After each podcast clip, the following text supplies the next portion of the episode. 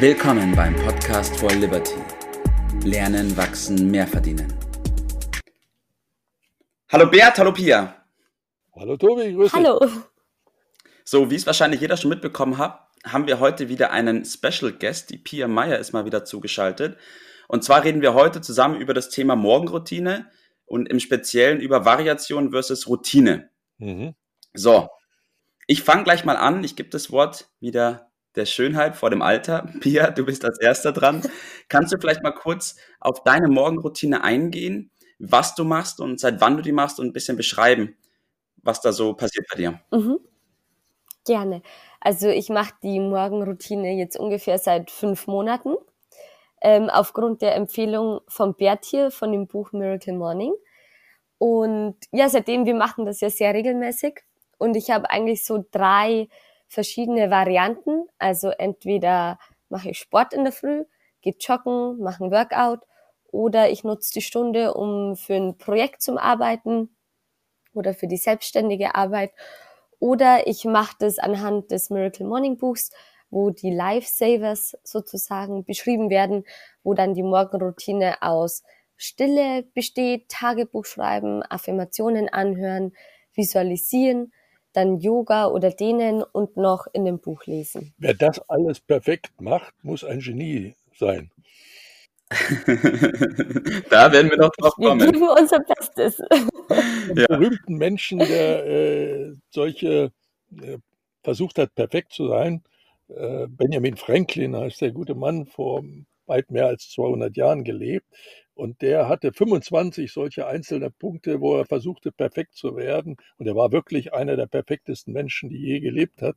Und er hat es bis zu seinem Ende nicht geschafft, an einem Tag alle 25 Punkte mit 10 Punkten anzuversehen. Also, wenn du das so schaffst, dann bist du dicht an Benjamin Franklin dran. Das ist toll. Ja. Pia, um da nochmal kurz nachzuhaken, es ist jetzt das Thema heute Variation versus Routine. Du hast auch schon gesagt, dass du verschiedene Variationen hast. Was hältst du denn grundsätzlich von Abwechslung in der Morgenroutine?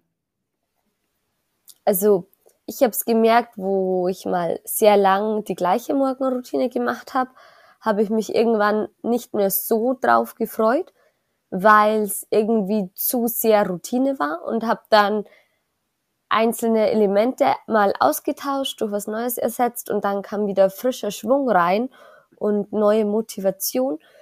Und von daher glaube ich, es ist gut, wenn man eine Routine hat. Ich glaube ich, braucht man auch als Basis. Aber meine persönliche Meinung ist, dass wenn es einem mal langweilig wird, wenn man mal Aber Lust auf was Routine Neues hat. und äh, Änderung in Widerspruch in einem Wort. Nee, ich glaube nicht. Mhm. Ähm, ich glaube, es ist so, man entscheidet sich ja bewusst für eine Morgenroutine, wie schon sagt, ich entscheide mich bewusst, jeden Tag aufzustehen und dann was zu machen. Und was ich mache, kann dann variiert sein oder aber auch über eine längere Zeit.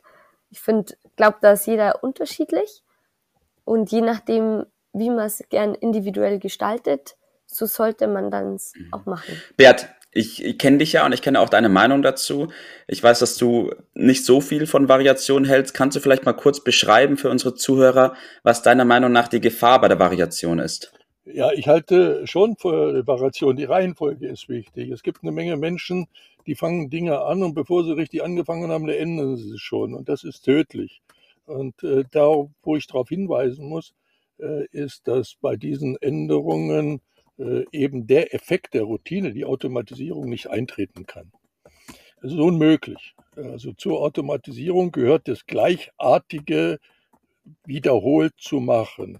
Und in dem Sinne ist die Variation der Tod der äh, Routine.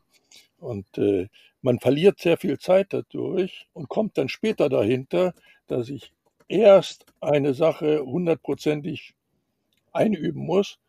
Wenn die eingeübt ist, dann kann ich eine andere anpacken oder kann die auch vielleicht eine zweite Version machen. Vielleicht hast du es auch nur so gemeint, das kann schon gut sein, aber ich versuche auf den äh, speziellen Aspekt äh, hinzuweisen, dass man nicht äh, bei den ersten Schwierigkeiten, wahrscheinlich hast du es nicht so gemeint, wie ich jetzt, jetzt gleich sage, es gibt Menschen, die versuchen einen Hürdenlauf zu machen, mhm. merken aber, über so eine Hürde zu kommen, ist gar nicht so einfach. Das merkt man ja. bei verschiedenen Einübungen von Routine, dass es schwierig ist. Also über Hürden zu kommen ist schwierig und die laufen dann immer um die Hürden rum. Und das ist dann am Ende kein Hürdenlauf, das ist Slalom.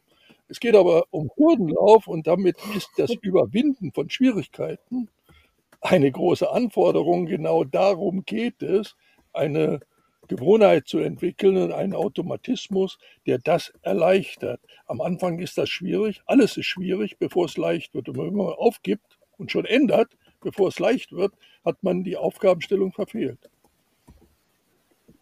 Da bin ich absolut deiner Meinung, Bert. Also ich habe es auch so gemeint, dass man erst eine Variation reinbringen sollte, also Nummer eins, wenn man was sehr Wichtiges zu tun hat, für das man unter einem Tag keine Zeit hat. Oder aber wenn schon so automatisiert ist und man eben schon so eine Art gelangweilte Routine verspürt, dass dann genau, dass der Moment ist, dass was man was anpassen kann. ja. häufig aufgestellt, was mache ich denn, wenn ich, wenn es am Abend mal richtig spät geworden ist? Und wer kennt das? Ja, da wollte ich gerade drauf eingehen, richtig. Ja? Das interessiert mich noch. Also das, das kennt doch jeder. Es ist doch nicht so, dass wir hier irgendwas Weltfremdes machen wollen. Und das ist überhaupt kein Problem, mal einen Tag auch da gänzlich drauf zu verzichten. Das ist überhaupt nicht das Problem. Äh, James Clear, den ich ja sehr schätze, sagt, einmal ist kein Mal. Zweimal ist einmal zu viel. So, und die Gefahr besteht natürlich, wenn ich es ein zweites Mal mache, am darauffolgenden Tag, also sagte, heute fühle ich mich auch immer noch nicht so gut, so, dann habe ich schon fast verloren. Wenn ich also in dem Sinne erkanntes Problem ist halbes Problem, dann kann ich das mal machen. Das ist doch überhaupt kein Problem, wollen wir doch mal die Kirche im Dorf lassen. Aber dann muss weitergehen und am Ende zählt die Serie. Ja. Zu der Thematik hatte ich gestern Abend mit der Pia auch noch ein Gespräch. Pia, vielleicht kannst du da noch mal kurz drauf eingehen. Ich glaube, du kannst dich bestimmt doch daran erinnern, als wir aus der Stadt nach Hause gefahren sind. Genau. Wir haben auch gesagt, weil wir körperlich nicht so gut benannt waren, zumindest ich, ähm, habe ich gesagt, ich setze mal einen Tag mit der Morgenroutine aus, stehe einfach so auf, dass ich dann direkt zum Arbeiten beginnen kann. Ähm, das hat mir an dem Tag meinem Körper sehr gut getan, habe ich dann auch gleich viel besser gefühlt.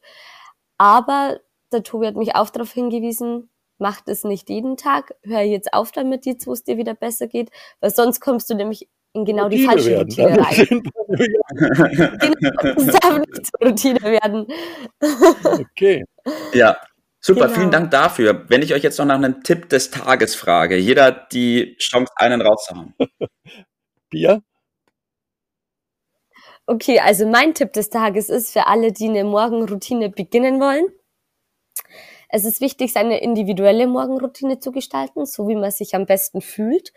Was auch wichtig ist, die schriftlich festzuhalten, dass man in der Früh nicht ins Rudern kommt, so, ah, was wollte ich jetzt gleich nochmal machen, sondern schriftlich festhalten.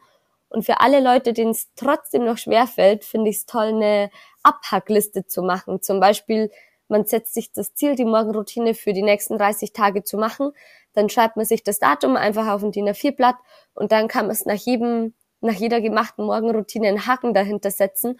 Und das ist doppelt motivierend, wenn man dann sieht, wow, jetzt habe ich schon 20 Haken hintereinander, richtig gut. Greift genau, das gleich das auf und äh, habe einen Vorschlag, wo das man das hinschreibt. Nimmt das Tagebuch, das gehört sowieso dazu. Und da kann man das dann praktizieren und daraus resultiert mein Tipp. Die Serie zählt. Die Zahl der Wiederholungen hintereinander ohne Unterbrechung ist der entscheidende Maßstab. Und wer da mal jetzt auf 30 Stück hintereinander kommt, der hat also die erste ganz große Prüfung bestanden. Dann nehmen wir ihn auf in den Club, Tobi.